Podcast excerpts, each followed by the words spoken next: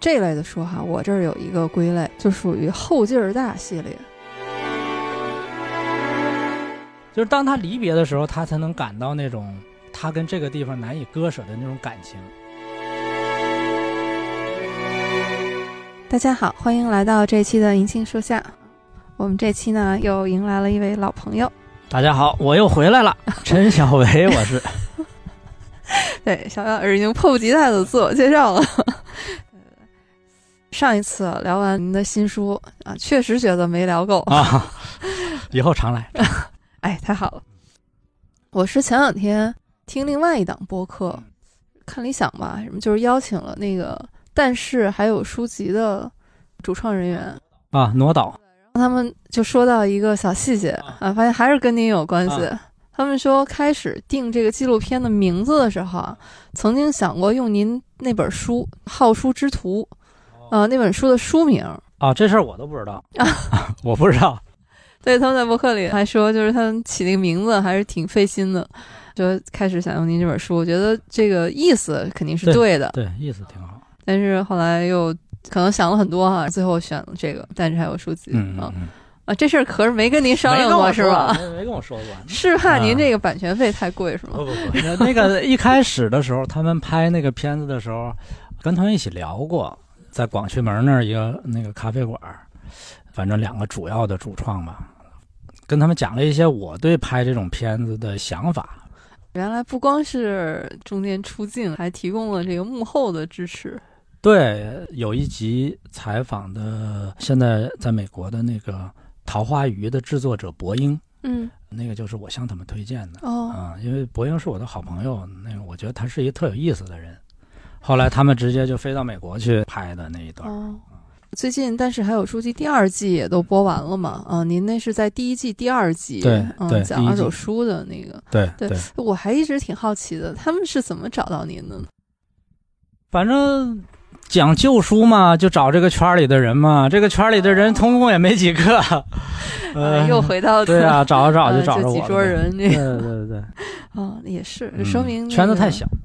不不，那也还是说明您在旧书收藏这个行业，那也是我有盛名。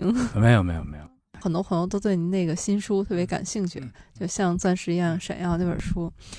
我就看这个书里边，您是安排那个女主角厉小娟啊，她是从事翻译工作。对，而且呢，您书里写了她翻译两本书，一本叫《黄铜戒指》。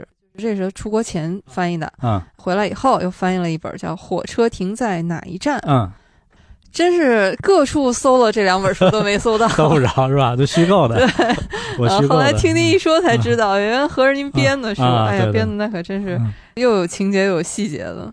我总的来说呢，看国外书比国内书要多一些，嗯，所以呢就觉得翻译是个特别重要的事儿，就让女主角给她一个翻译的身份。您的这个阅读偏好里面是更喜欢读这种翻译文学，对，读的多一些。因为我有一个感觉，就是，嗯，当然我们中国的经典的著作都非常好啊，但是一个呢是大部分可能小的时候都读过了，嗯，或者呢，呃，根据我后来的一些体验，你比如说读那个二十世纪的人的书，或者十九世纪人的书。可能会觉得国外人的书，呃，因为他们的思维方式、逻辑跟我们都不一样，呃，不是用你那个习惯的那种方式去思维，所以你往往能打开你的思路。嗯，二十世纪的很多很有名的学者，他们之所以有名呢，他们颠覆了前人的一些说法。嗯。他们能做到这个的原因呢？一个是他们学会了用国外的这种学术思维，用国外的这种啊思路来重新解读中国古代的典籍，所以他们一下就有了一个跟前人迥然不同的那种创建。嗯，但是这个的根基呢，还是国外的这种啊哲学基础、学术基础。呃，我有一个看法，就是国外的学者呢，常常是。能给你开出一条新的路，就是你没有人走过的路，他给你开出来了。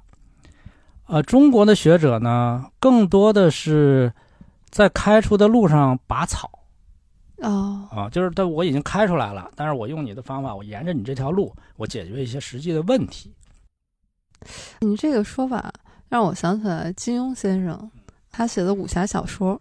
为什么他的武侠小说，不管是从当时还是现在，都是呃影响了一代人，而且他让人觉得耳目一新。嗯就是他既有深厚的就中国古典文化的积淀，嗯然后但是它在里面很多的不管是写法，还是对人物塑造的那种手法，然后他其实是借鉴了很多西方文艺里面的。是这个是我们不能回避的事实。比如说，你说二十世纪学术里边一个显学，就敦煌学。嗯，因为敦煌学，首先这个敦煌这个事儿就是那个呃国外人发现的，对吧？后来他们又把这些东西带到国外，出了很多论文。伯希和回国的时候，在北京也给北京当时的学术界的呃牛人给他们看，然后他们都很吃惊，他们自己都不知道有这东西。然后后来我们啊才觉得这个东西的非常重要，赶紧补课。我们后来居上，在这个敦煌学的研究上啊、超过了国外的人。像我们二十世纪几个最重要的学者，比如陈寅恪，他的那些研究古代的那些问题，实际上是因为他在美国和德国留学，然后学会了一些新的这个学术思想，然后把这个东西用在这个中国的呃老问题上，啊、重新来看待以前的典籍。嗯，像钱钟书，那他那些东西也是国外的这种比较文学批评啊，什么这些东西。就是有一种我们学习了很多就是西方的方法论啊，然后拿过来在你这有点中学为体，西学为用的意思。对，这这就是他山之石可以攻玉嘛。嗯，所以呢，我们今天要聊的这本书呢，也是一本翻译文学了哈，是一本加拿大的小说集，叫《海风中失落的血色馈赠》。哎，这书名很长。哎，我先问问你啊，嗯就是你怎么想起来选这本书的？哎，咱们不是不约而同的就想到这本书。哎，这本书就是还真是一个很奇妙的缘分。嗯呃，去年我们在一个语音聊天软件上啊认识了一些朋友，其中有一个朋友呢，就给我推荐了这本书，嗯买了拿回来看了一下。哎，这本书也很薄嘛，都是短篇小说集。那段时间我们就在那个软件上每天读一篇，就是朗读的方式哈，就是读一篇。开始的时候是我一个人读，后来就陆陆续续有小伙伴加入进来。你这个方式特别好，你知道为什么吗？你知道这个作者是如何写这本小说的吗？他真是每写完一句，他是一句一句的写，每写完一句他就大声朗读，哦，他真是这么写的。难怪的，爸爸，哎呀，那这这个真是嗯有一点冥冥中好像注定了。你你知音，你绝对是他知音。我还印象特别深，我读第一篇的时候，他那个秋，嗯就是那匹卖老马的那个故事，我就觉得他的那个文字那种里面的力量，就是太强烈了。就我觉得我如果光是看文字的话，我觉得都有点 hold 不住，嗯所以我要读出来。我当时我就开了一个语音 room 嘛，嗯我就在里面读，哎，然后就有小伙伴就陆续进来听。嗯我们第二天开始读的时候就约好了，就晚上大概九点钟开始哈，几个人就这样每人读一段，这样接力下去。就这样我们读了一周，因为它七篇小说嘛，读了一周把这本书读完了。啊，所以这个是我的一个特别奇妙的一次阅读体验，真的是用读的。我还有一个，其实你跟我说要讲这本书，嗯我还想到一个你的理由，嗯，就是这本书啊，其实跟你喜欢的一些别的书啊有类似之处。哎，比如说，就比如说你喜欢那个什么双雪涛啊，什么班宇啊，就是这些，呃，描绘这个沈阳这个铁西区的那些事儿，这本书跟那个有点像，为什么呢？啊，他们都是在描绘一个呃日益荒废的小镇，就是夕阳产业。嗯。原来曾经是一个像孤岛一样的环境。你像铁西区的那些大厂，就是，呃，无论你上幼儿园、上小学买东西，在厂里就全解决了，根本不需要跟外界联系。是。后来突然产业升级啊，国企改革呀、呃，这些人呃突然就好像被遗弃了那种感觉，或者说不得不跟外界联系。那他这个书呢，其实描绘的这个地方呢，跟铁西区有点相像。他这不是叫布布雷顿角吗？布雷顿角啊，实际上是在加拿大最东边啊，是一个岛。它这个岛呢，我查了一下啊，它在一九五五年之前不通汽车，就是它跟大陆是隔绝的。哦，它是到一九五五年的时候，它修了一条大堤啊，从它那个岛通向那个加拿大大陆，这它才通了车。通了车以后，他们才开始跟这些世界打交道。因为他们原来是说盖尔语，说盖尔语的那个苏格兰移民，他们家呢是十八世纪末从苏格兰移居到加拿大的。嗯，对，他们在苏格兰呢居住的地方呢，还不是苏格兰本土，嗯，还是苏格兰西边的群岛，好像叫赫布里底群岛。就我刚想说，他们是从一个很荒凉偏僻的地方，然后搬到另外一个很偏僻的地方。这个事儿还特怪，你看那个美加的那个移民，嗯，这些移民原来那个国家，呃，是什么样的气候？他移民到美国还愿意去那种地方，比如说北欧的冷的地方的人，他还去那冷的地方；热的地方人还去热的地方。就是你看那个佛罗里达，全是那个古巴、什么墨西哥那那帮的，是吧？那个加勒比海那些国家的，嗯。看明尼苏达这种地方，就是北欧人多，哦，所以你看那个《冰雪暴》，《冰雪暴》不是在明尼苏达拍的吗？那科恩兄弟就是明尼苏达，《冰雪暴》里边全是金发的，你发现没有？警察呀、罪犯全是金发的，就都是北欧人，所以他们去了美国还去那儿，所以你就知道这个作者这个麦克劳德，嗯，他是从苏格兰去的，他岛民，他到那边他还到岛上，因为他他习惯那种生活，他可以打鱼，可以养活自己。还是他熟悉的生活方式。我之前没从这个角度哈，然后就想过这本书。我跟你这么一说，是成立的。我也是查了一下资料，这个岛它就是主要是苏格兰人移民过去的，现在也有很多苏格兰的那个风，包括他在这个书里面，在船那篇里面，他就有写嘛，说他这儿的那些居民。反正也是因为各种原因啊，去了这个岛上。嗯，麦克劳德他写过唯一的一篇长篇小说，就是《布雷顿角的叹息》，就是苏格兰移民家庭的一个故事啊。对。但是您说这个和铁西区的这个联系，啊，我觉得这个挺有意思。对，因为他呢也是你不得不融入现在的社会，不得不接受这个全球化的这种洗礼。聊到这儿哈，我们得那个说一句，就是今天我们要聊的这本书《海风中失落的血色馈赠》，它这个作者呢是一位加拿大作家，就是麦克劳德。那我们也是把它作为加拿大的一个代表作啊。今天是我们读遍世界的加拿大站。嗯嗯嗯。加拿大您去过吗？没去过。对，我记得上回您聊的时候说过，说那个冷的地儿就别聊。冷的地儿绝对不去。那个，呃，但是苏格兰我去过。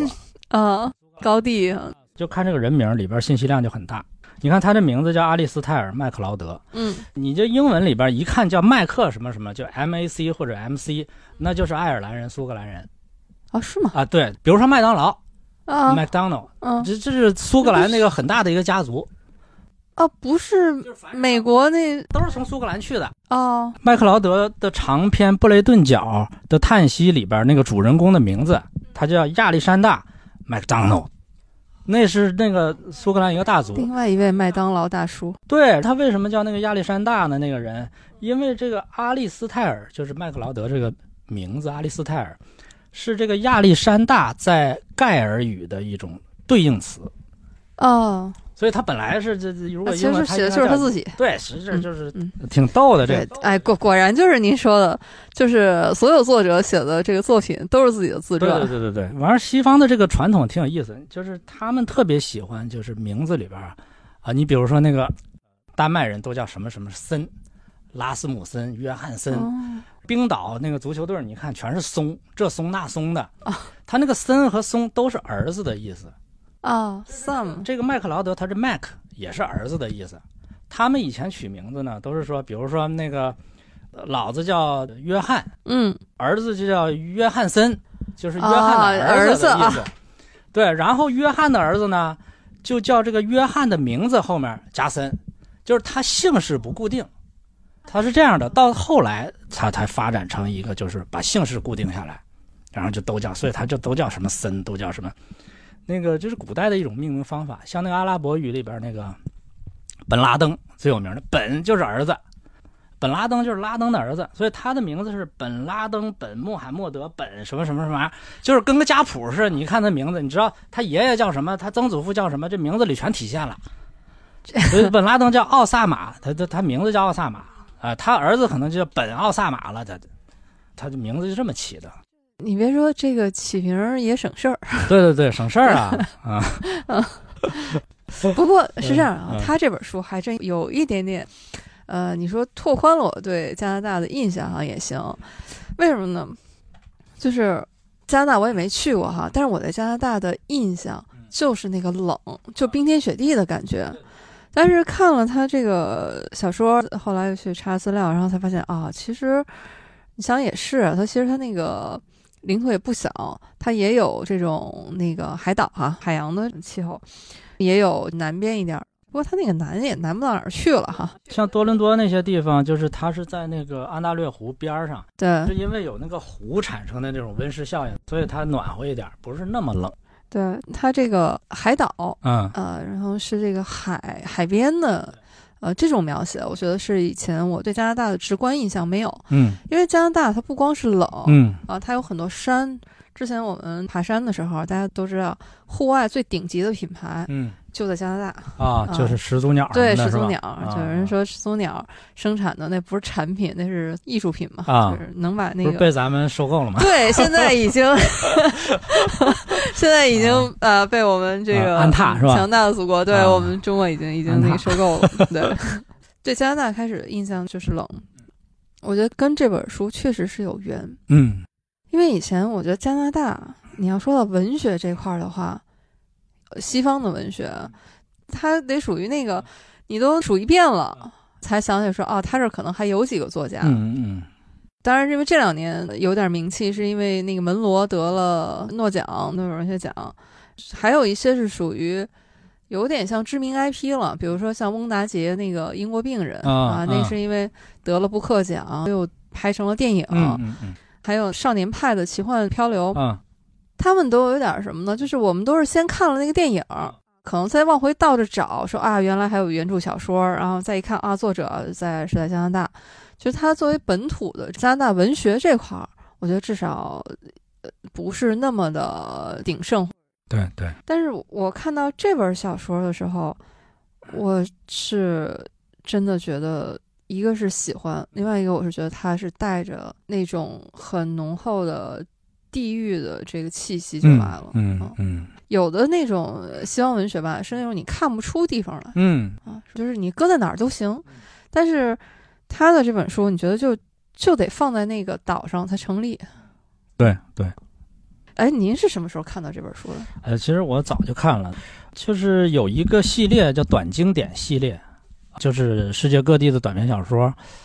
呃，那套书我看了很多本，可能有看了至少有二十本，肯定有了。这本书在那个系列里边呢，是豆瓣评分比较高的，嗯，呃，也是在那个系列里我比较喜欢的几本之一。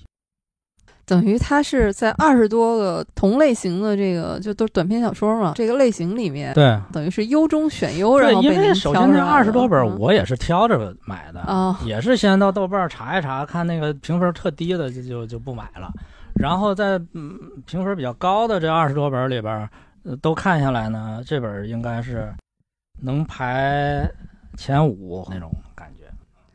这个书单求啊不，分享一下、这这个是个人喜好问题，呃，每个人喜好的不一对，样。我我啊是看出来了，嗯我因为我现在能看见您带过来的这本书啊，确实嗯版本跟我那个不一样，对是更早的那个版本。这本书刚才咱们说的是一本短篇小说集嘛，里面一共有七篇小说。嗯，您个人这本里面，你比较喜欢哪一篇？我最喜欢的一篇应该是《船》。哦，那我也喜欢。其实后来我查了，我才知道啊，《船》是他写的第一篇小说。那个是他第一篇，对，《船》是他写的第一篇小说。哇，他第一篇就这么猛吗？对，而且你要知道他写作的那种方式，他是一个非常独特的作家。他这本七个短篇小说写了七年，他一共也没写几本儿，他一生两个短篇小说集，嗯，一共十六篇短篇小对，说，平均一年写一篇。唯一的一个长篇小说就是《布雷顿角的叹息》，他写了十三年。就是说有个故事特逗，就是说他那个加拿大那个出版商叫道格拉斯吉布森，就跟他签约了以后，就盼着他那个长篇小说出版，老也不出啊，老也写不完，老也没写完。出版商就说：“我一开始啊，每六个月给他打一回电话，嗯，后来改成一个季度打一回，后来改成每个月了。”啊，最后每天打，啊，然后跟着他跑到他家去，说在火车上火车站堵他，嗯。啊，到这样最后才把这个小说，呃，给拿到，就是他就是慢工出细活，用他的话说就是我呀，我一个句子一个句子写的，我是每个句子打磨好了，我再写下一个句子，这么个干法。他还不是那种啊写长难句的，嗯，对，他一句也不长啊，一这么一句接一句的，那可不是得一年写一篇吗？对，真是呃用雕刻的那种精神来写。其实这本书在我看来非常欧洲，我觉得实际上是一种欧洲文学的那种传统。哎，或者说可以说是更偏英国文学的。，对，就是他还是非常细致，下的功夫特别大那种。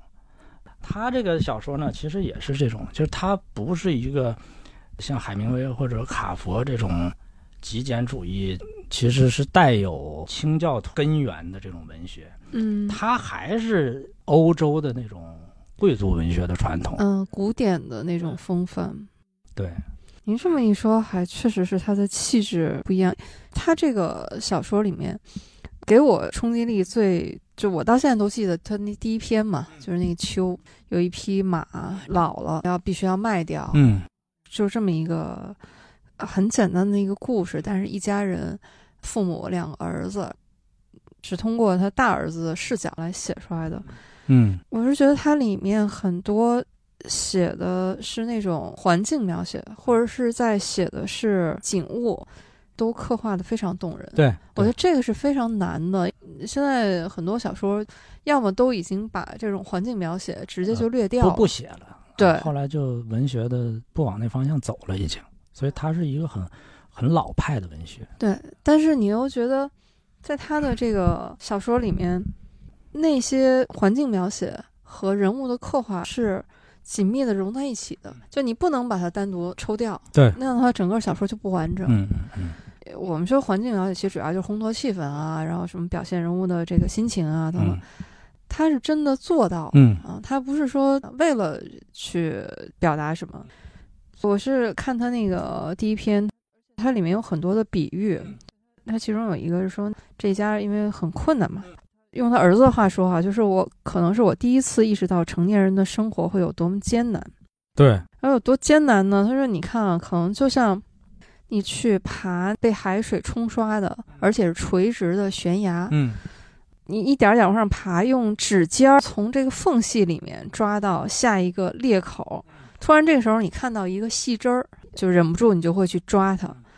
但是其实你在伸手的那一刻，你可能就知道这个针儿它没有什么依托，可能就是你抓住它的时候，就意味着你要摔下来。嗯就要承受那种他说不可避免的滑落，以及什么即将到来的疼痛，什么浑身的淤青，他能给你刻画的入木三分，那个画面感就在你面前。嗯就这个成年人的生活有多艰难，包括他写那匹马，那匹马其实和他父亲相依为命，对，而且他弟弟也特别喜欢那匹马，但是没办法，老了。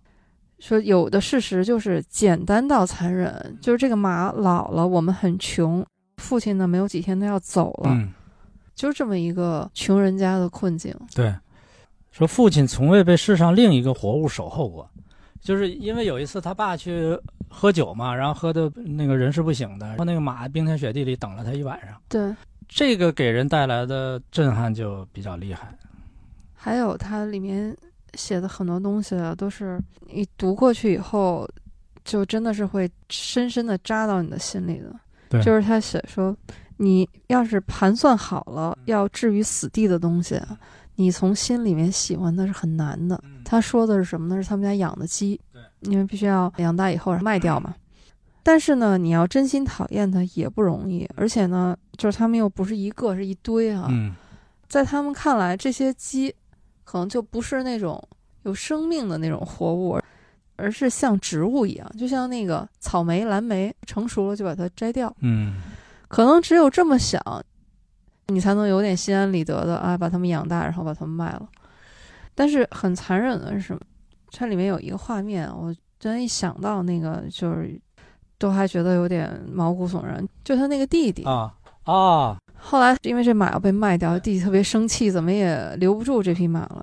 弟弟就一气之下跑去用斧子把那窝鸡给砍死了，鸡毛然后到处飞。嗯，还把斧子扔他爸身上了。我那一刻就想起了顾城，啊啊说他们当年在那济州岛上开始就是养鸡，后来呢，因为没有执照，说不能养了，得把这些鸡都处理掉。那你怎么处理掉？也只能就那么杀掉。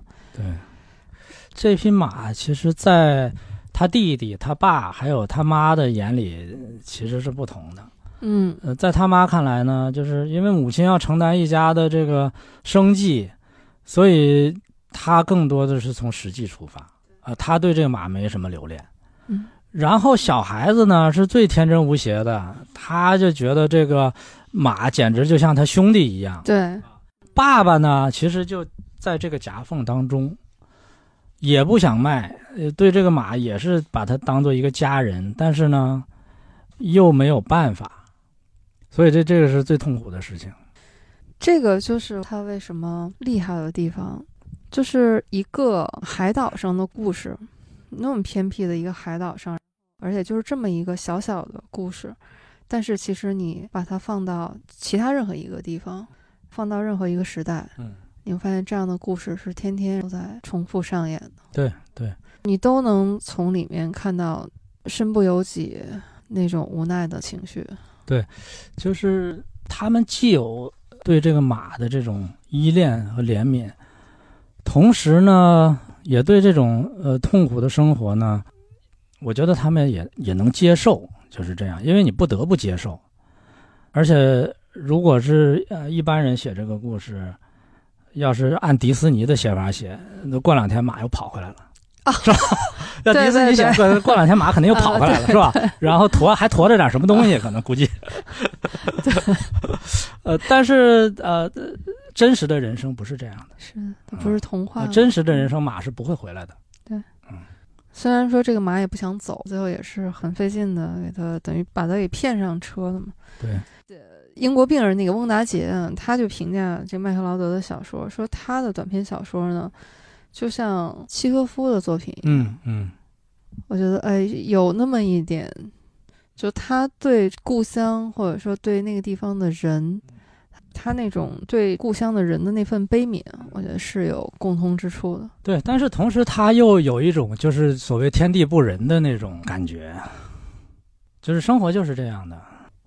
因为那个岛我没去过，我就在想，他们现在会变成什么样子呢？估计现在已经变成旅游区了。啊，对他后来的，他其他的小说里面有提到过有游客过来吗？对，你看那个船那一篇里边，到后来主角的那个父亲，嗯后来不就就在岛上就接待游客了吗？因为以前肯定是没有游客的。嗯，因为交通不通嘛。自从通了车以后，就有很多游客来。他父亲不是还给那游客做导游的吗？对对对，对，肯定就是生态就变了。就像我们京郊的农民，以前就只能在那儿种地，嗯，现在这都变成那个民宿了，都搞旅游业了，可能比他们种地收入多多了。所以我觉得他那个布雷顿角可能也这样。差不多吧。你看铁西区现在也工厂都搬走了嘛。对，就是说他实际上已经完成了这个转换。嗯那他写的这些小说呢，正好是在这个转型期。他原来的这个原住民对新的这种生态实际上是不理解或者说排斥的，然后慢慢的子女融入了，呃，慢慢这个地方整个的文化氛围也就变了。对他开始那个船里面嗯，也是刻画的很真实啊，就是基本上年轻人都是想办法逃离这个地方。对嗯，你像他的姐姐们都是想办法嫁出去了嘛。对，就像那个农村那个有点能力的都出去打工了。其实我挺有感触的，就是因为我爸爸的老家呃在广西嘛，是一个镇上，那个镇上现在就没有年轻人。嗯我有几十个叔伯兄弟，但是现在留在镇上的可能只有两三个。呃，就这两个人实确实是就是他们父亲也比较保守，他们自己可能也比较保守，所以就一直留在那儿。稍微思想开明一点的都走了，所以这个岛我觉得也是这样。其实它这里边有一篇是黑暗沉沉吧，它里边其实写的就是这个：这个年轻人离开这个小岛，离开的时候他就觉得依恋这个地方了。它里边有一句话，我觉得说的挺好的，他说。即使是坑坑洼洼的街道，当你意识到不知何日才能重踏，甚至今生不会再见时，也会显得落寞寂寥。就是当他离别的时候，他才能感到那种他跟这个地方难以割舍的那种感情。然后他后面又说：“只有将那个岛抛在身后，我才觉得可以使用我新的身份。”就是他追求一个新的身份，他不想那样过一辈子，因为他看到他的父辈，那他的未来是什么样，他自己都已经能想象了。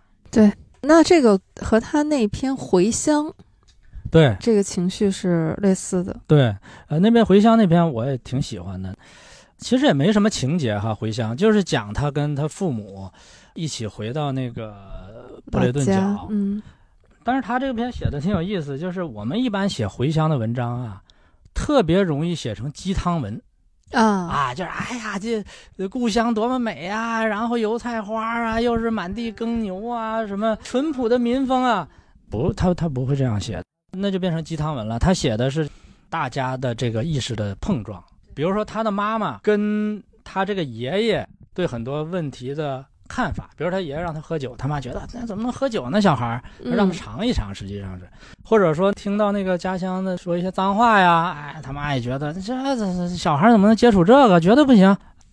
我后来上学了，回老家，嗯，因为我妈妈是大城市出来的，我爸爸呢是呃广西那个乡镇出来的，所以我每次回家呢。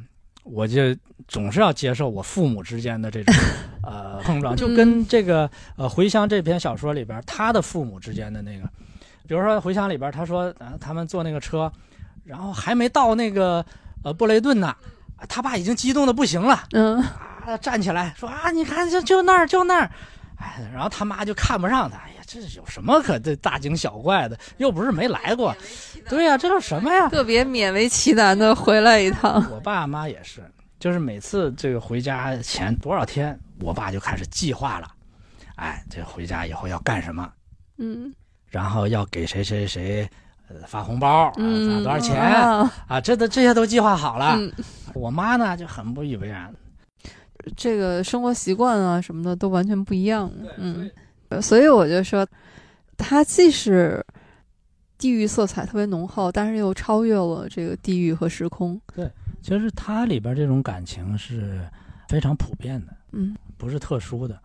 其实它整个的这个短篇小说里写的这些东西啊，都是比较朴实的。它没有那种特别知识分子气的那种很畸形啊，或者说复杂微妙甚至扭曲的那种感情，那没有。对，都是最简单的这种家庭啊，人和地域之间的这种关系，所以他这小说整个来说，他是这种学院派，慢节奏，嗯，也情节冲突也不激烈，对，特别安静简单，但是感人。我就说有一类书，是你看的时候特别的惊心动魄啊，跌宕起伏，啊，就是中间的过程让你像坐过山车似的。但是看完就完了，这就好有一比，就是你你说的这这一类呢，就好像是看那个球赛直播啊，哎，你看的时候特热血沸腾，但是看完以后，你这球它再精彩，你一般不会看第二遍了，对，因为结果你知道了。对，这种就是情节驱动的小说，就一般就是这样。是的。还有一种像他这种呢，就好像你听 CD 唱片似的，你会反复听，反复听。对，啊，因为它里边这种。不是简单的眼耳口鼻这种直接的感官刺激，它是那个呃，你可以用心来回味的。对，而且这类的书哈，我这儿有一个归类，就属于后劲儿大系列，跟喝酒似的。什么酒后劲儿大？我不会喝酒。就是你开始读的时候，像你说的也没有什么情节，但是呢，它有好多东西是当时可能会扎到你心里。等到你再读的时候，又发现，哎，又发现了一些你之前好像没有关注到的一些细节。对，就像我这次因为是重读了嘛，我就发现之前我关注的是他这个叙事者的很多的这个视角，然后去看的。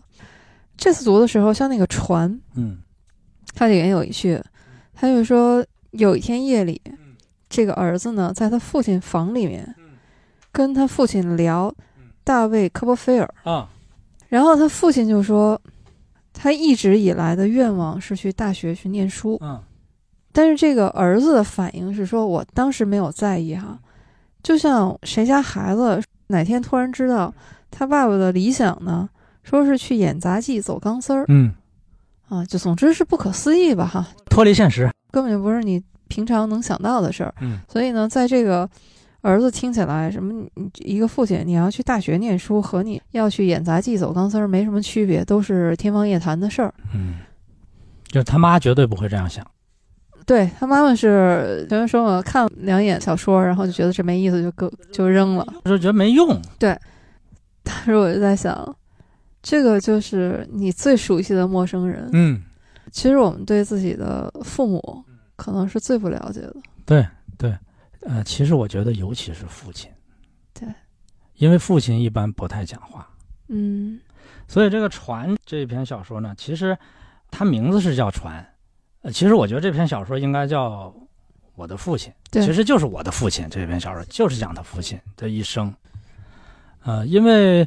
很多人呢会照顾母亲的情绪，因为母亲天然就是跟孩子比较亲近嘛。对，而且呢，女性比较爱倾诉。呃，对，你看小说里面都是母亲会大段大段的。对，你不管她是抱怨还是倾诉。对，所以一般来说，作为孩子了解母亲会多一些。嗯，写母亲写一本书的人不少。嗯，但是能把父亲写一本书的人。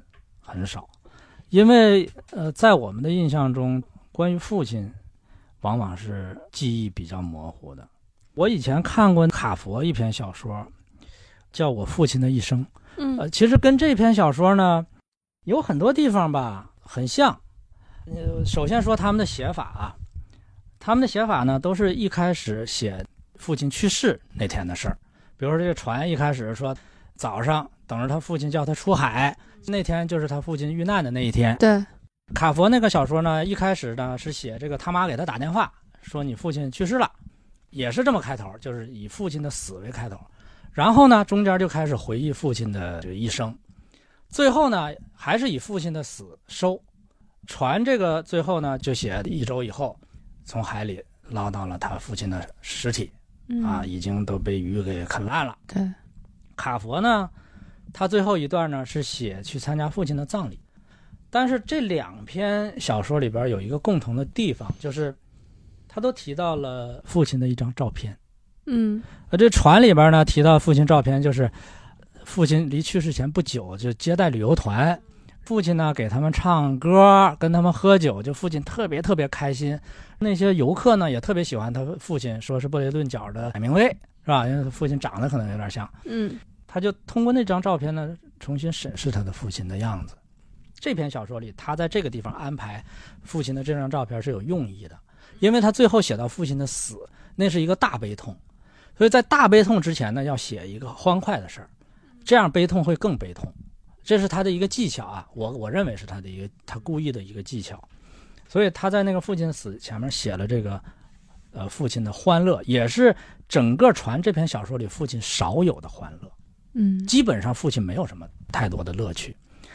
卡佛写的那个呢，就是也是写他父亲的一张照片呃，那张照片呢，呃，他写的是这个，说他父亲站在一辆福特车前，一手拎着一串黄鲈鱼，一手握着瓶啤酒，脸上带着局促的笑容，是他爸爸年轻时候的照片其实我们想想自己的父亲年轻的时候是什么样子。可能剩下的记忆就是几张照片，或者是一些画面。嗯，所以呢，麦克劳德他回忆他的父亲，回忆刚开始也是一个画面。嗯，就写他很小的时候，父亲把他举过头顶，那是一个很有镜头感的那么一个画面。我就想他为什么这两个人都写这张照片？其实我想原因是我们对父亲的记忆太少，嗯所以我们总是需要照片来印证。甚至我们父亲说过多少话，你可能妈妈说过的话你记得很多，但是爸爸说过的话可能你记得很少。尤其是如果你的父亲只是一个普普通通的工作人员，啊，他可能也并没有什么知识，也没有什么太多成就。如果你是这样一个父亲的话，往往是比较木讷、沉默寡言的这么一个父亲。嗯绝大多数人的父亲都是这样。对，所以我这篇就是感触特别深。我想起我自己的父亲，我印象比较深的就是我小的时候，小学二年级吧，那个时候，呃，每天早上我爸骑个车带我去上学，我就坐在他那个车的前面的大梁上，啊，大梁，结果就是从红旗广场去那个南京一校，嗯路过那个也那时候我们叫一大合社，嗯，那是个卖东西的，相当于百货商店似的，一大合社。然后好像这个词儿好有年代感呀。跟跟谁一撞了，然后我爸那个车就倒了，嗯倒了以后呢，嗯，他后来就骨折了，他后来骨折，但是当时我也不懂啊，嗯。那个，但是我就记得他当时看我那眼神儿，嗯。就是觉得好像，就是他不是疼痛，他是那种很抱歉的那种眼神儿，好像耽误你上学了，你可能会迟到，就是那种眼神儿，就那种眼神儿，我永远忘不了。这陈老师，你真是就应该来我们这播客聊，你知道吗？为你知道为什么吗？啊因为我我们这儿吧，谁录谁哭啊啊！对对对，人家都说了，嗯在我们这儿不哭的话，啊就不是我们这节目啊！是是是，对不对不住，没有没有，太好了。没有那个，刚才你那么一说，我也觉得挺难，因为我第一反应，嗯我其实想问你，那是冬天吗？冬天是地上有冬天有没有雪没有雪啊，就是他就摔在那个马路牙子上，我当时心里咯噔一下，为什么呢？因为就算没有雪，咱沈阳那个冬天那个地啊，它都会冻得特别硬。对，硬邦邦的，所以你刚才一说骨折，啊，地上，有冰因为我哥高中的时候，冬天胳膊杵了下地，胳膊骨折了，嗯、打了一年的钢钉。啊。所以我当时我第一反应就是人可能摔这一下摔得不轻。对，就是沈阳冬天那个，你想那个地上很难骑车的，全是冰。那时候没有什么铲雪车，都都没有这个。对，那个一下雪就靠我们学生啊，什么街道啊去扫雪去嘛。因为我跟我父亲也是感情很深啊，但是我觉得我可能稍微幸运一点，嗯是因为我小的时候我们家是倒过来的，我妈妈很忙，因为她是医生，下班要去进修，嗯所以在我上小学以前都是我爸爸带我，嗯下班就回来教我认字儿啊，嗯包括之前我也说，就是他给我讲故事，他教我认字儿。我在上小学以前可以看书，嗯，就不会拼音，但可以看书，就是他教的。神童呃没有没有，我没上过幼儿园嘛，我白天就我一个人在，我唯一的娱乐啊什么就是自己看书，然后所以每天最盼着的事儿就是爸爸下班儿啊，回来以后，我就给他讲我今天又看了什么故事，嗯，就一定要讲给他听，他就会拿个录音机给我录下来。那你这童年多幸福啊！所以对父亲的那种感情，就是一直很深啊。嗯呃就我还记得我们家那个时候住在南湖旁边嘛，很小的屋子，好想回去看看父亲，好想回去看看父母。去年一年一度喜剧大赛里面有一个作品，我这个特别喜欢，它就叫《父亲的葬礼》，嗯跟您刚才说的这个结构哈、它很像。嗯。但是他用喜剧的方式很荒诞，他就说父亲的葬礼，儿子就发现，就来了一个一个吊唁的嘉宾，嗯。先来的第一个还挺正常的啊，就是一个厂里的领导，嗯。从第二开始就很魔幻了，十三妹来了，说你爸是个大佬，啊。然后第三个什么爱因斯坦来了啊，说你父亲跟我一起啊做研究，啊。第三个是就更荒诞了，是半人马来了，说 这个说你父亲当年跟我在大草原上打败了洋人，啊。最后说土星都来了。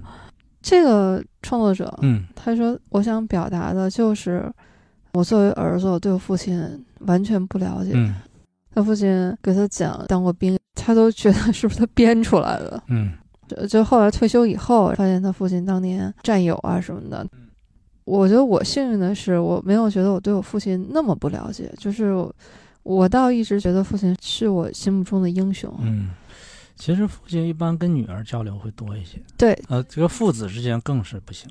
对你刚才说，很多文学作品里面父亲很难写，嗯，有很多甚至就是缺席。嗯，我们上次聊那个李沧东，对，李沧东从来不写他爸，就是因为他的父亲基本上在家里就是缺位的那个状态嘛。嗯。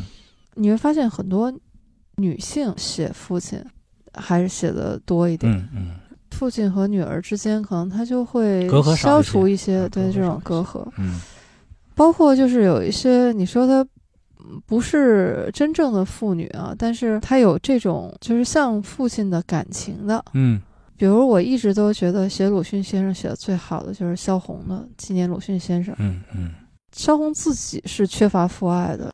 你从那个字里行间，你是能读出一种萧红他对父亲的那个感情。对，我觉得凡是这种能把自己带入进去的，像鲁迅先生写那篇《藤野先生》，我觉得其实也有一些。对，鲁迅也是从小他父亲重病嘛，啊，然后也是缺乏这种父爱的，包括他自己后来就得承担起半个父亲的这个责任了。所以你看，鲁迅对他自己的儿子。他也是把自己缺少的父爱，全都倾注到那个周海婴身上，基本上是溺爱嘛，真是有点溺爱了。对，老来得子那也是。男作家写父亲父子情啊，这种可能就是因为少，所以反而他真能写出来的时候是很打动人的。对对对。女性写自己的父亲的视角呢，也确实不太一样。对。我是想说，我父亲对我的影响很深。我现在回想起来，我有一种感觉，我好像是在踩着他的脚步，一步一步的在往前走。嗯，父亲是我心目中的英雄。嗯，其实你这样的父亲呢，是少数，真的是少数。嗯，那看来我很幸运。对你很幸运，绝大多数，你像我的父亲，我觉得我从小到大受到他的教育很少，主要是我妈教育。哦。但是呢，我妈也从来不跟我聊这些，他他们俩基本上不看书，知识上的这些教育主要是靠我哥，哦，就是给我指一些大方向嘛，因为他比我大六岁，比我大的比较多，所以其实我哥对我的影响比父母要大得多。哦，那我嗯，哎呀，再说可能就有点凡尔赛了。就是就是我我也有哥哥，也也是对你影响啊，也是对我影响很大，这个对我影响很大，都是你们二中校友嘛，是吧？都是优秀的二中校友。我哥哥是什么呢？我哥哥反而是那种很长兄为父的哈，这种亲哥是吧？亲哥亲哥，他比我大十岁。我哥他还真是挺端着的，就是对你得这个要求严厉。我上小学的时候，他就已经上大学了，那真是我对话有点费劲了。对，你想，你跟一个大学生，你跟一个小学生有什么可聊的呢？对吧？但是呢，他那种影响是潜移默化的。比如他那个时候看什么书，他往家带，我就跟着看。嗯，我第一次看到《百年孤独》，然后就是他放假的时候带回家的一本书。嗯，他那时候听什么歌，听什么音乐，我就跟着听。嗯，整个我是受他的那一代。大学生、大学的文化的这种影响过来，嗯，但是我又觉得说这种代沟其实是会越来越小的，现在就已经没有了，嗯嗯嗯，因为你到了一定的年龄以后，就好像基本上没有那种差异了。对，就是你二十岁的人跟十岁的人差很多，但是五十岁的人跟四十岁的人没啥太大差别，对，就这意思。就是文学作品啊，我觉得它打动人，就是你看它里面写的这些，你往往你都能感同身受，嗯，就是都能共情，嗯。但是它是把你琐碎生活当中的那些东西提炼出来，然后再展现给你看。对，我觉得这方面，因为陈老师您自己是写小说的，嗯，从您一个创作者的这个角度看这本书，是不是跟我们纯粹读者还不太一样？呃，其实其实一样，嗯。但是我看这个小说，有时候我会总结他的一些方法。嗯，你就比如说第一篇《秋》，我就会想他是怎么写的。在他这个其实就是一个穿插式的写法，他一开始他讲这个卖这匹马的事儿，嗯。实际上他一开始就是对话，一开始说这这妈妈说这匹马得卖了，爸爸呢呃不愿意，说了一句什么，然后呢你会想，如果是你来写，你会怎么写？嗯因为你这个对话之前，你必须要交代这个故事的背景，啊，他们是生活在什么地方啊？他们原来的生活状况是什么样的呀？这个马跟他们是什么关系啊？必须得交代这些。嗯我们有的时候可能会就先把这些背景交代清楚了，然后再讲这个故事，但他不是，他把这些东西都穿插在这个对话里边。对，他比如说那个普洱猫说的今天天气真好啊，然后开始讲普洱猫呃这跟虫哥生活，然后这个陈小维说，哎呀那么回事儿吧，那个明天还下雨呢，然后又开始讲陈小维的这种是不是？哎，他这种写法，但是呢，你你不觉得他凌乱，也不觉得他破坏了这个呃把这个对话给打断了。对，就是他这个写法其实挺有意思的，包括我刚才讲的那个就是船那篇，他的写法，就是你先说什么后说什么，就是他首尾是一个呼应。当然，这个不一定是他有意的，可能是人在写这种回忆文章的一个思维逻辑，可能就是这样啊。先先想起这个人死的时候的事儿，然后开始回忆，最后又收回来。嗯但是从这里边呢，你还是能学到一些东西。这个麦克劳德呢，确实是一个很老派的作家，嗯他的很多方法呢，都是在前人的那种成功的经验上继承下来的。用一句话说，也可以说，就是他其实是在旧有的那个文学的秩序之中。他不像卡佛呀这种，就就像卡佛这种的原创性就更强，因为他以前没有人这么干。你像卡佛写那些很无聊的这种很平淡，就什么内容也没有的这种谈话，但是最后呢，你写完之后呢，你心里很有触动。以前的人是不这么干的，以前的人一定是要有故事的发展、起因的高潮、呃这收尾，然后强烈的戏剧冲突是一定要有的。对，他这个实际上是一种现在也挺流行的，就是反高潮叙事。你看，现在电影里边很多也是反高潮叙事，就这没什么高潮，就日常生活哪有那么多高潮啊？就这么过日子啊，就像那个前一阵演那个花束一般的恋爱，嗯那没什么高潮，这日子就那么平淡，天天都是那样。嗯这种呢，就是在一些观念、一些方法上是比较创新的。但是这个呃，麦克劳德呢，他基本上还是在原来那个欧洲文学的那个秩序和传统之中的，嗯，你是不是特别喜欢卡佛？特别喜欢。你还记得你那个书里面，那个钻石那本书里面，嗯，你给他安排了一一个特别重要的场景。对，男主角高岭，他都觉得要和李小娟在大学里啊，因为分别前的最后一面了，然后好像又是推理，然后又是演算，然后想这个女孩可能在哪儿，终于找到了她以后，发现李小娟手里面拿着一本书，就是卡佛的短篇小说，而且是自选集。嗯，我对那个印象特别深。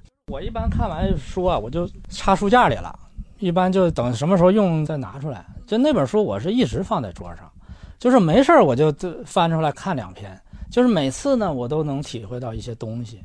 比如说他是如何叙事的。我们一般人如果学卡佛呀，我们写一个很无聊的事儿，那写完真的让人觉得很无聊，对吧真是让人觉得你这是什么呀？你这是对哎，但是是卡佛不是，他写完了以后让你很有触动。对，就是你就琢磨他怎么做到的，这个真是挺难的。就像像我们这种普通人啊，如果上来你就想去学汪曾祺先生的话，那你写出来的真的就是白开水。对，呃，其实像这个麦克劳德他这本书呢，其实也是有些地方吧，其实挺难写的。嗯他也有一些创新，他但是他有很多细节的地方，他是很有新东西的。嗯你就比如说，呃，就是你一开始你说他的比喻嗯，是吧？他有很多比喻非常好的，比如说他有一本书，我忘了是哪本书里了啊。他有一个比喻说，呃，这是一个寒冷的夜晚。嗯我能听到霜冻在树皮上炸裂的声音。就是这一句话，其实我们能不能听到？晚上能不能听到霜冻在树皮上炸裂？肯定听不着，呃不可能听着啊！就像我们说沈从文写能闻着味儿到是吧？那个虫甲虫的气息，甲虫的味道能不嗯能闻着？能闻到一点儿，可能其实是一种夸张。但是呢，他这么一写呢，让你觉得是那么回事儿，好像你我怎么就觉得那树皮那炸裂的那种感觉，那种寒冷，全都给你传达出来了，那种夜晚的那种寒冷，这就是他厉害的地方。然后你看，有一段写那个也是比喻啊，他说海鸥是世上我见过最白的东西，白过家里的床单，白过那只粉红色眼睛已经死去的兔子和冬天的第一场雪。哇，就这比喻，那太牛了！这比喻，对，是吧？嗯，呃，特别是冬天的第一场雪。对，还有呢，就是你比如说，嗯，你描写一些东西啊，呃，你如何让读者觉得美？嗯，写花花草草、风风月月，谁都能写得美。稍微好点，稍微赖点，这个不是什么难事。因为你很容易代入。对你本身你就觉得它是美的，你你就觉得很好写，谁都能写，呃，不稀奇啊。嗯嗯。但是呢，你能不能把一些以前没有人写过的东西，让大家感觉到美？嗯，比如你比如说尸体，你就看那个船船的最后一段啊，我就觉得这段特别好，就是他在海里捞上他父亲的尸体，你能不能把这个尸体写的让人感觉美？我要读一下这段啊。嗯，他曾多少次被海浪抛起，砸向布满乱石的悬崖，最终夹在两块巨石之间。他的双手双脚都已经被撕碎，他的鞋早被海水吸走。当我们想把他从石头间拖出来时，他的肩膀也在我们手中变得不成形状。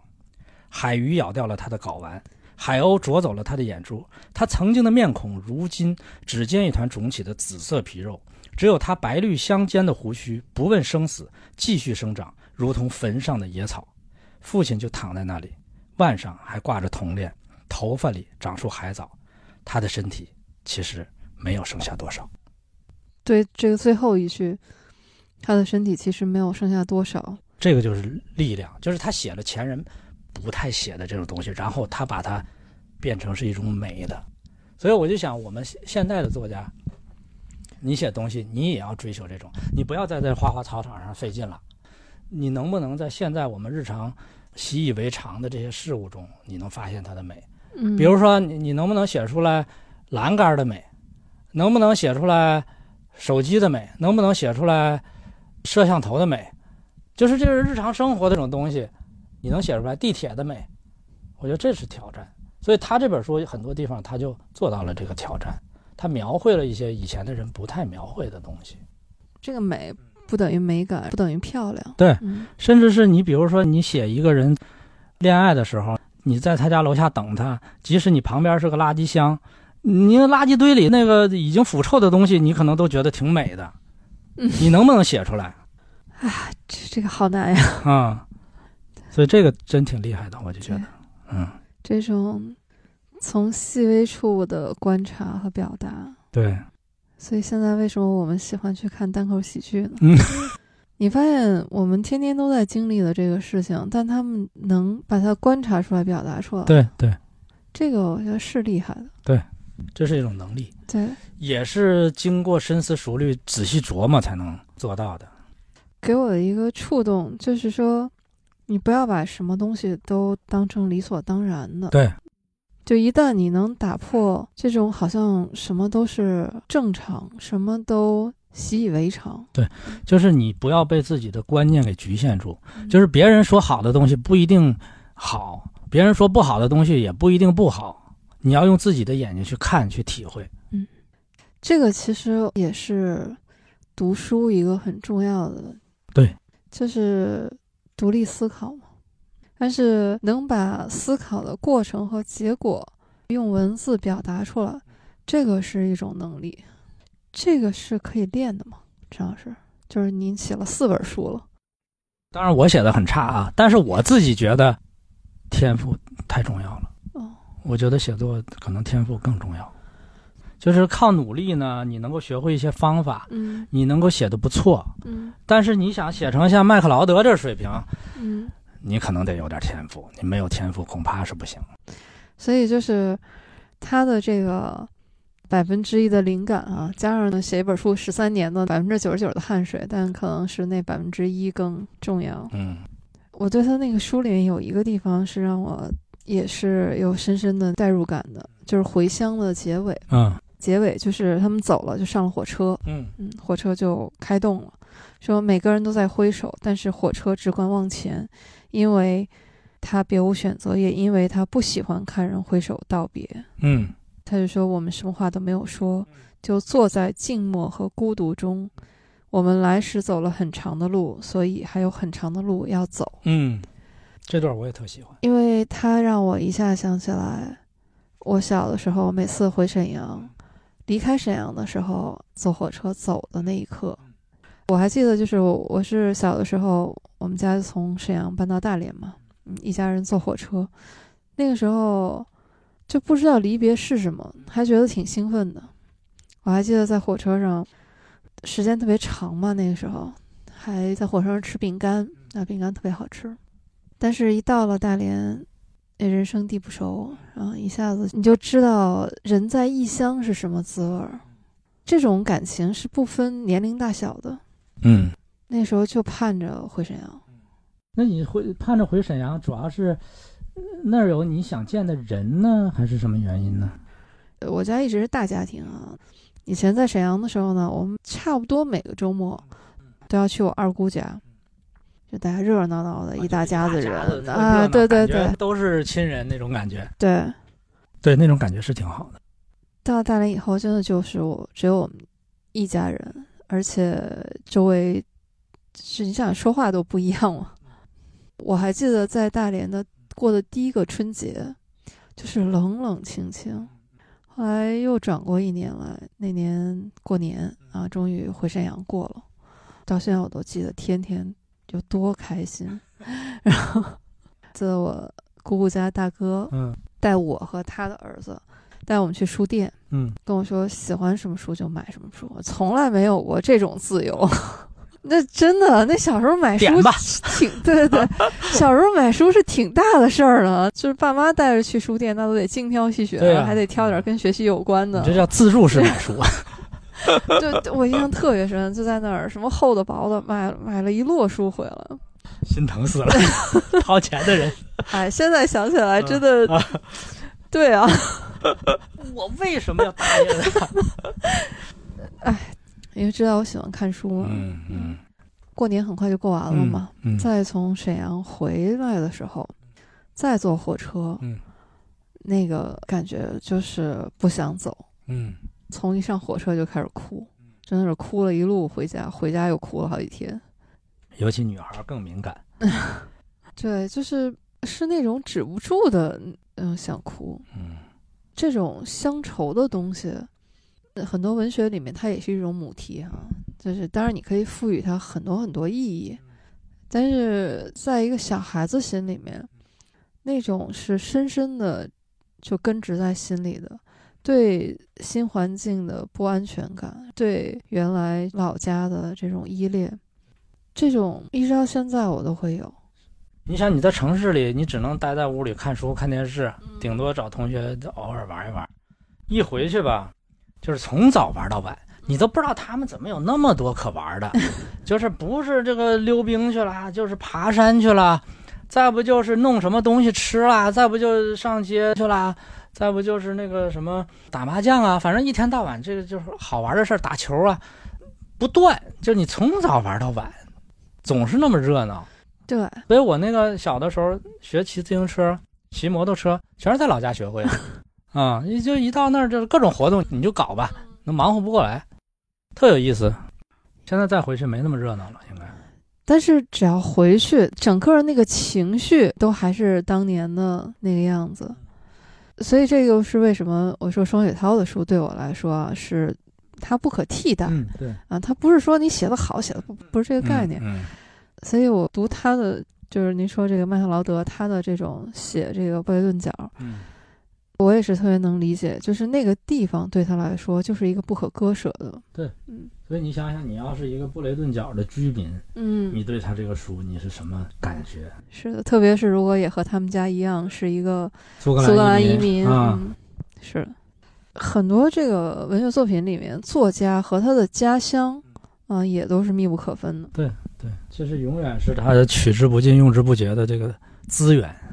对，因为嗯，这个可能是他 DNA 的一部分。对所以他也很聪明，他一辈子都没浪费时间。就是没去东写西写，想想七想八，我就扎扎实实，我就写家乡的这点事儿嗯啊，所以他所有作品都没离开这个主题。我们刚才讲的那个他的那篇小说叫《还乡》，嗯哈代也有一本小说叫呃《还乡》你知道哈代跟他什么关系吗？他大学博士论文题目就写的哈代的文学，哦哦，所以我觉得这个《还乡》可能有有那个向哈代致敬的意思，是不是？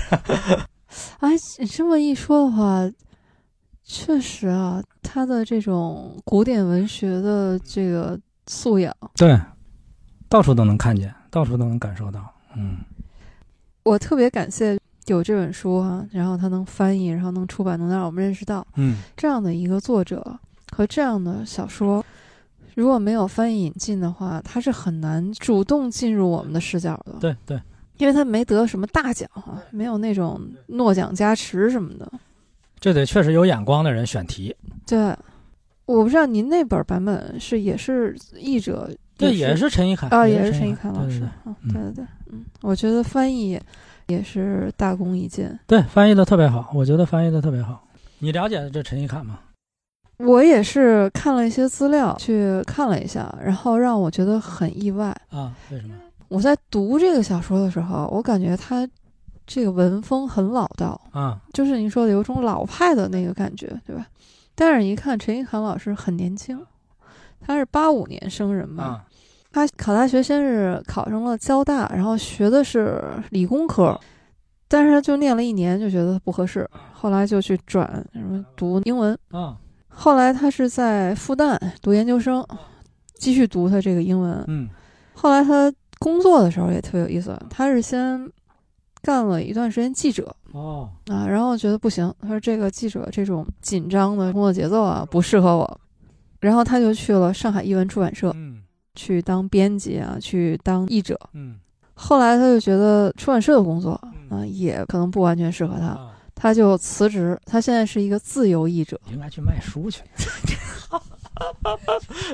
那这个对，这这个 直播卖书，啊，要不您跟他联系联系，对商量商量，呃合呃，作一把。呃对，让他把您的书翻译成英文，然后再卖出去。嗯，对对对，靠谱靠谱。而他也写书评，我觉得他跟您的这个就差卖书这个嗯环节了。嗯，嗯 对他确实很多地方翻译的有巧思，就是嗯确实下功夫了，不是说反正我就当做一个任务，我把它完成了就完了。我随便举几个例子，比如说他那个最后一篇小说吧，叫《去乱层角的路》。嗯呃，这个乱层角在原文里边呃叫 ranking point，嗯就是 ranking 是一个也是苏格兰的一个姓嗯，ranking 它没有音译，它这个又有点音译呢，又有点意译。这个乱层，这个层是什么呢？就是那个小而高的山，哦，就是他奶奶住那地方，就是一海边的一个悬崖绝壁上那种。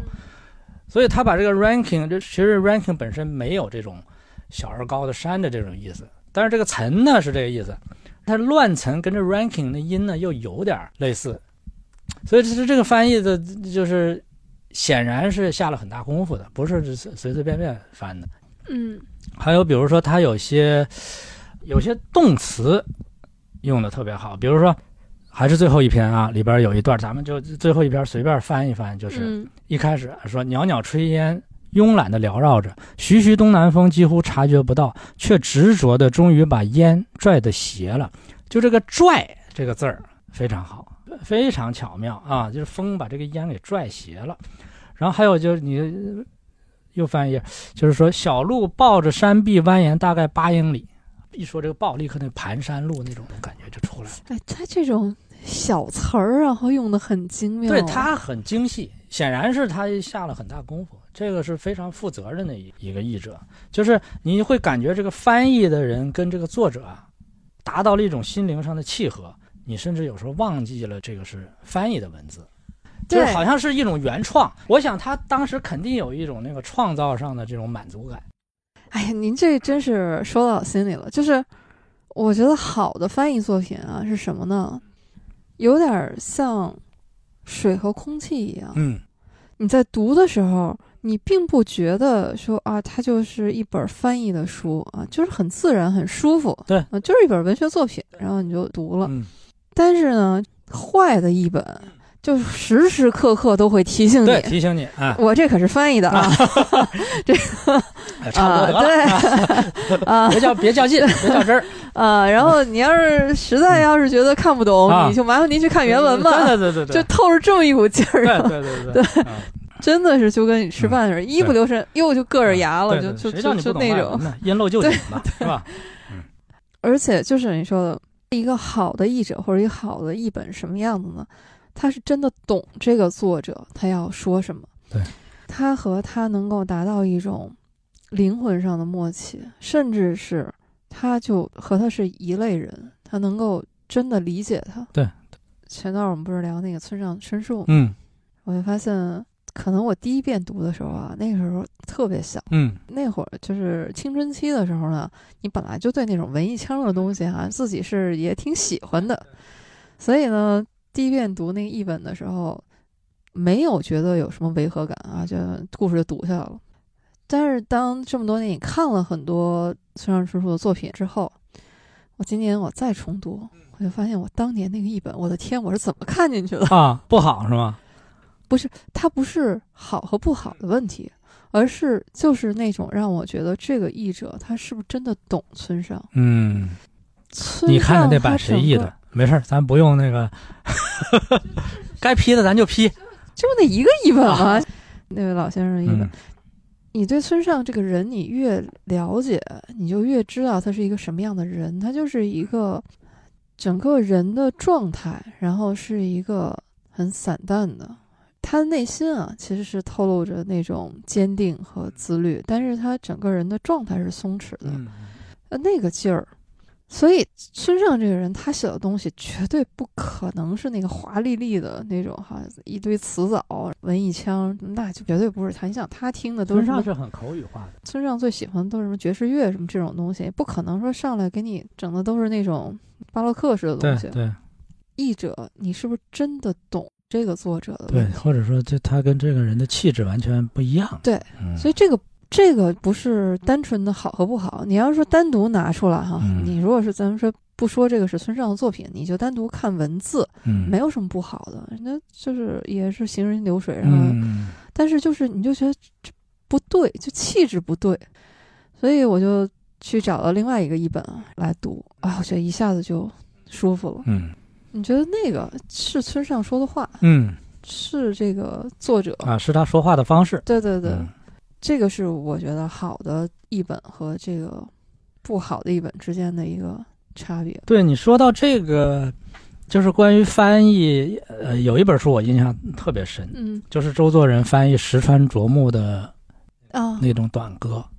因为周作人其实是年纪比较大的时候嗯翻译的那个，但是他翻译的石川啄木的书呢，我强烈向大家推荐啊，石川啄木特别棒。嗯，我也很喜欢他。他的文字里就是那种青春的气息，虽然周作人已经是个老头儿了，嗯。完全传达出来了。我们以前看周作人那种文章，那种的引经据典啊，然后那种很萧瑟、很平淡的那种文字，嗯。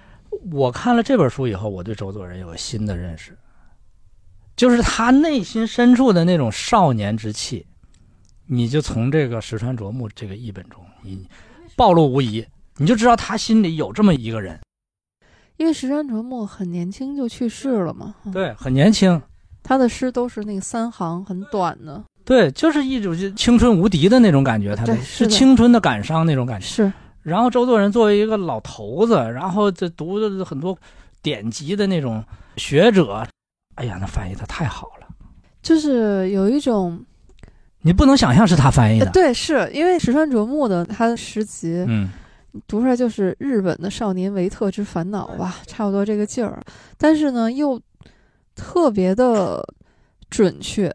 嗯、你看他说那个跟好朋友啊倾诉了一番之后，就后悔，觉得好像吃亏了似的。嗯嗯我读的也是周作人先生的一本，没从这个角度去想过。嗯，这么一想也是啊，是对他自己写的文章都不是这样对，那时候他都七十多岁了，你想他翻译这东西，太厉害了，真太厉害了。就是这不光是除了这个气质以外呢，还有很多就是硬的条件。我觉得功夫可能也是很重要的。对，挪威森林，我觉得他可能也也许是欠缺挺多的，可能。你看这本书引进的时候啊，就是我们翻译这本小说的时候，其实那个时候我们的就生活环境和小说里面的是差太远，差差别很大的。它很多东西不是靠想象，对对，所以所谓经验这个东西，它是来自生活的。嗯啊，那你这个译者，就是你可能文字水平你再高，没有办法自己带入到人物哈他所处的那个生活环境里去。对。所以我这么一想，应该是不是能力的问题，但是呢，实在是当时他就是没有办法达到。那就那就给他一点原谅吧。啊，对对对，这时代的局限性。呃，是，所以这个只能说很遗憾吧。嗯嗯，我倒觉得说，以前我们看很多译本啊，嗯，从小看译本的时候，肯定你是选这个经典嘛，对吧？经典的出版社，嗯。经典的系列网格本啊，上海译文出那个窗帘布，嗯那个，嗯嗯，肯定不会错，嗯，这这个肯定你错不到哪儿去，对对。但是现在想想看，可能现在就是像陈一侃老师这样的青年译者，他们重新译一些经典，嗯，我觉得也是值得期待的事情。对对，其实我是觉得啊，不要有那种一代不如一代的那种观念。我认为起码在翻译这个事儿上。我觉得现在应该是应该是比以前更好，因为首先以前你会外语的人就那么几个，现在呢会外语的人得有多少？而且那个到各处留学的这人太多了，所以我觉得现在翻译的好的人其实挺多的。另外呢，就是现在你可以直接跟作者通信啊，对，问问题啊，这都很方便呀。对，啊，所以我其实觉得翻译的好的。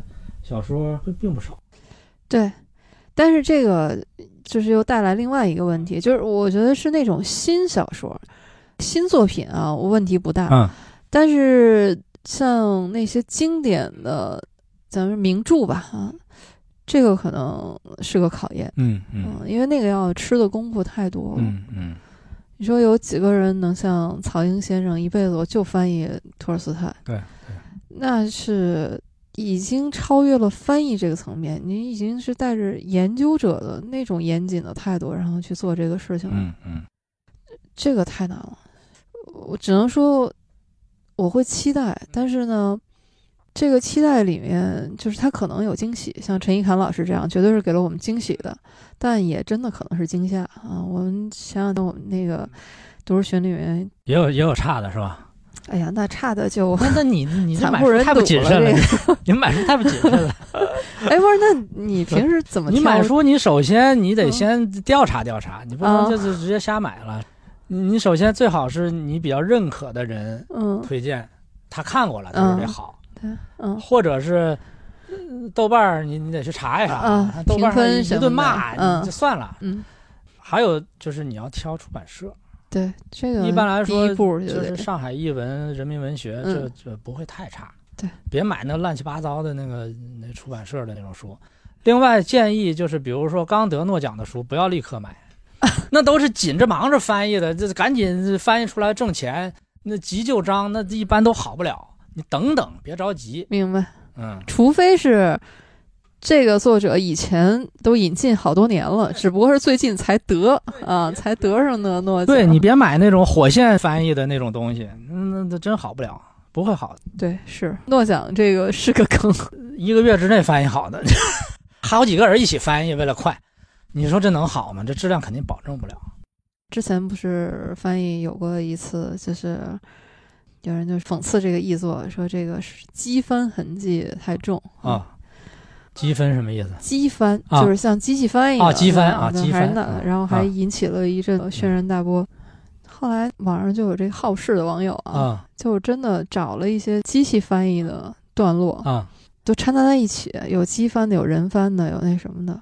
后来一看说啊，以后也别瞎说什么这个机翻痕迹太重了，机翻都不背这个锅。现在这个 AI 啊，这个技术机翻呢，有些水平还不错呢。就是我印象比较深的就是那个鲍勃迪伦得了诺奖了以后，就出了一本那个他的歌词集，等于是嗯，我忘了叫啥名了。然后找好多人翻译的，比如说有西川啊什么的，一人翻译一个或者几个的那种。那书一出来就就后来就骂声一片，说的还没有那个 音乐人家网友翻译的好呢。你说可不是吗？你说那 音乐那都是那个真正热爱的人去做的事，他认真呀。对 所以就是这个上要破除迷信。对，哎，这个小杨老师这个提醒非常及时。陌生的得奖的呃作品，啊，慎重。谨慎谨慎。这个可能不光是译本吧，其实书都一样，就是这种已经经过了时间检验的啊，往往它就更靠谱一些。对，稍微沉淀沉淀，别着急，看书别着急。但是小维老师的嗯新书还是得抓紧。不是你这书一共就两千本儿，这一沉淀赶赶没了紧赶。紧买，别着急，看不一定着急。嗯，眼见着你这旧书啊，在这个旧书网上就又溢价了。哎呀，我发现每次跟小薇老师一聊就停不下来。对，哎呀，真是很开心。我们今天这个因为是加拿大这一站啊，嗯我真的觉得它可以代表加拿大文学。可以可以，至少是不输那些得过大奖那两位。而且我看门罗还有柠檬达杰，他们俩对麦克劳德的书都是赞赏有加。加拿大呢，不一定去加拿大，但是我是特别期待这疫情赶紧过去，大家就真的是自由走动了，是吧？对对，咱们这个读遍世界啊，最好也能走遍世界。我我都两年没怎么出过北京了，我都。差不多，期待吧，我们有一天真的能一边走一边读哈，嗯，走到哪儿读到哪儿。对对对对对，边走边读，对，所以也是期待小袁老师啊，然后再来啊。好，一定的，必须的。好嘞，嗯，那我们今天这期呢就先聊到这里啊，也感谢大家，呃，欢迎大家收听订阅我们的节目《银杏树下》，然后也欢迎大家在评论区留言和我们互动好，谢谢大家。这本书很薄，很容易读，推荐。荐。那我们今天就到这儿，好，拜拜再见。I need a place to hide